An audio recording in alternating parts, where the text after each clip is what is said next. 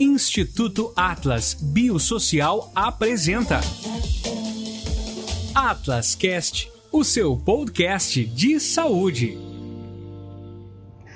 Olá, amigos. Estamos aqui para mais um Atlas Cast, o seu podcast de saúde.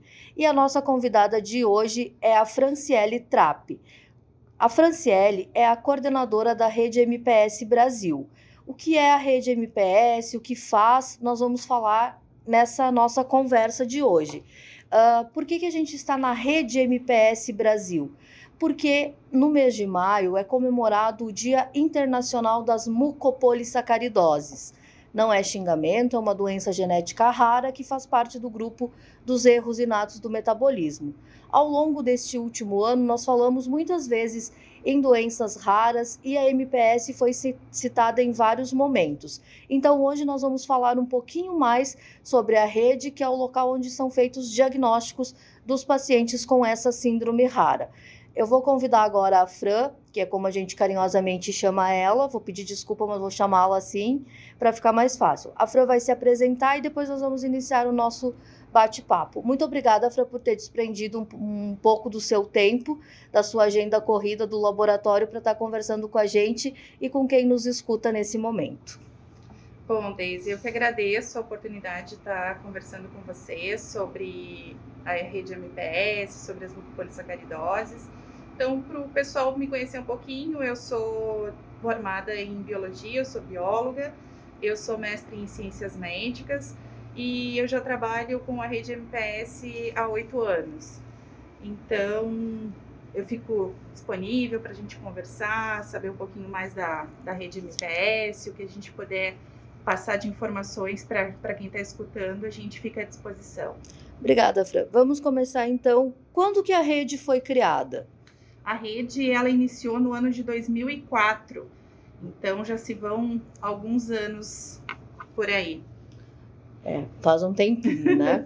uh, que, sabes nos dizer assim, o que motivou a criação da rede, o porquê, qual o, o intuito de se criar uma rede uh, para diagnóstico uh, de uma doença específica? Conta um pouquinho para gente do, de como nasceu a rede MPS. Isso, na verdade a rede MPS ela nasceu dentro do serviço de genética médica do Hospital de Clínicas, né? É um serviço de referência que ele existe desde 1982 e ao passar dos anos se viu a necessidade para diversas doenças genéticas a gente uh, fazer algum trabalho mais intensivo.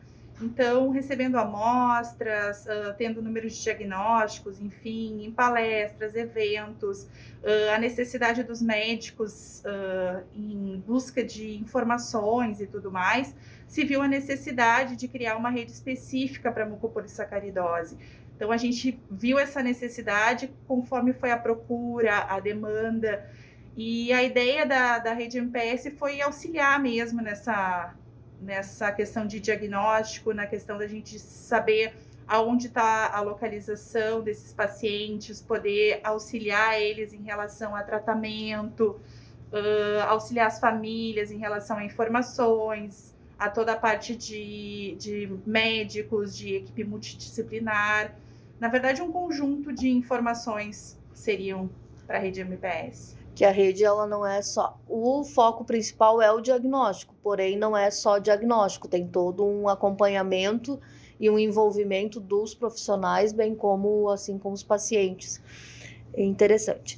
Uh, tu disseste pra gente que a rede foi, foi criada no Serviço de Genética Médica do Hospital de Clínicas. Ela ainda funciona no mesmo local? Sim, ela ainda funciona no mesmo local, no Serviço de Genética Médica. Certo. Uh, a gente fala em rede MPS, que nasceu em 2004, faz muitos, fazem muitos anos, e hoje a gente sabe que depois de 2014, quando surgiu a portaria 199, que é específico de doenças raras, existem os centros de referência e também nós sabemos que tem muitas doenças raras. E, ai, mas por que? Uh, quem nos ouve vai dizer, por que MPS primeiro? Acho que é importante a gente salientar que pesquisas e medicamentos foram surgindo por essa doença, por isso que, que se iniciou, mas que depois acho que a gente pode falar um pouquinho que tem outras redes surgindo, outros possíveis diagnósticos. Exatamente. Na verdade, a rede MPS ela foi como se fosse uma porta, né? Uma porta de entrada para a gente poder trabalhar com essa parte de pesquisa. E assim que foi se desenvolvendo essas questões, a gente conseguiu abrir para outras doenças raras também. Depois nós vamos falar um pouquinho dessas outras. Quantas pessoas trabalham contigo na rede atualmente? Na rede MPS hoje a gente tem o coordenador geral, né, que é o professor Roberto Giuliani. Nós temos o coordenador administrativo, Celso Rafaeli, e nós temos uma equipe, a, Karen, enfermeira, nós temos uh, estudantes de enfermagem, a Betina, temos uma, uma odonto, que é a Laisla, temos um estudante também de nutrição, o Asmar, e agora se juntou a mais duas pessoas da nossa equipe, o Andrews e o Matheus, também na rede, rede MPS. É um grupo bem diversificado de profissionais para dar essa atenção especial aos pacientes raros. Que bom!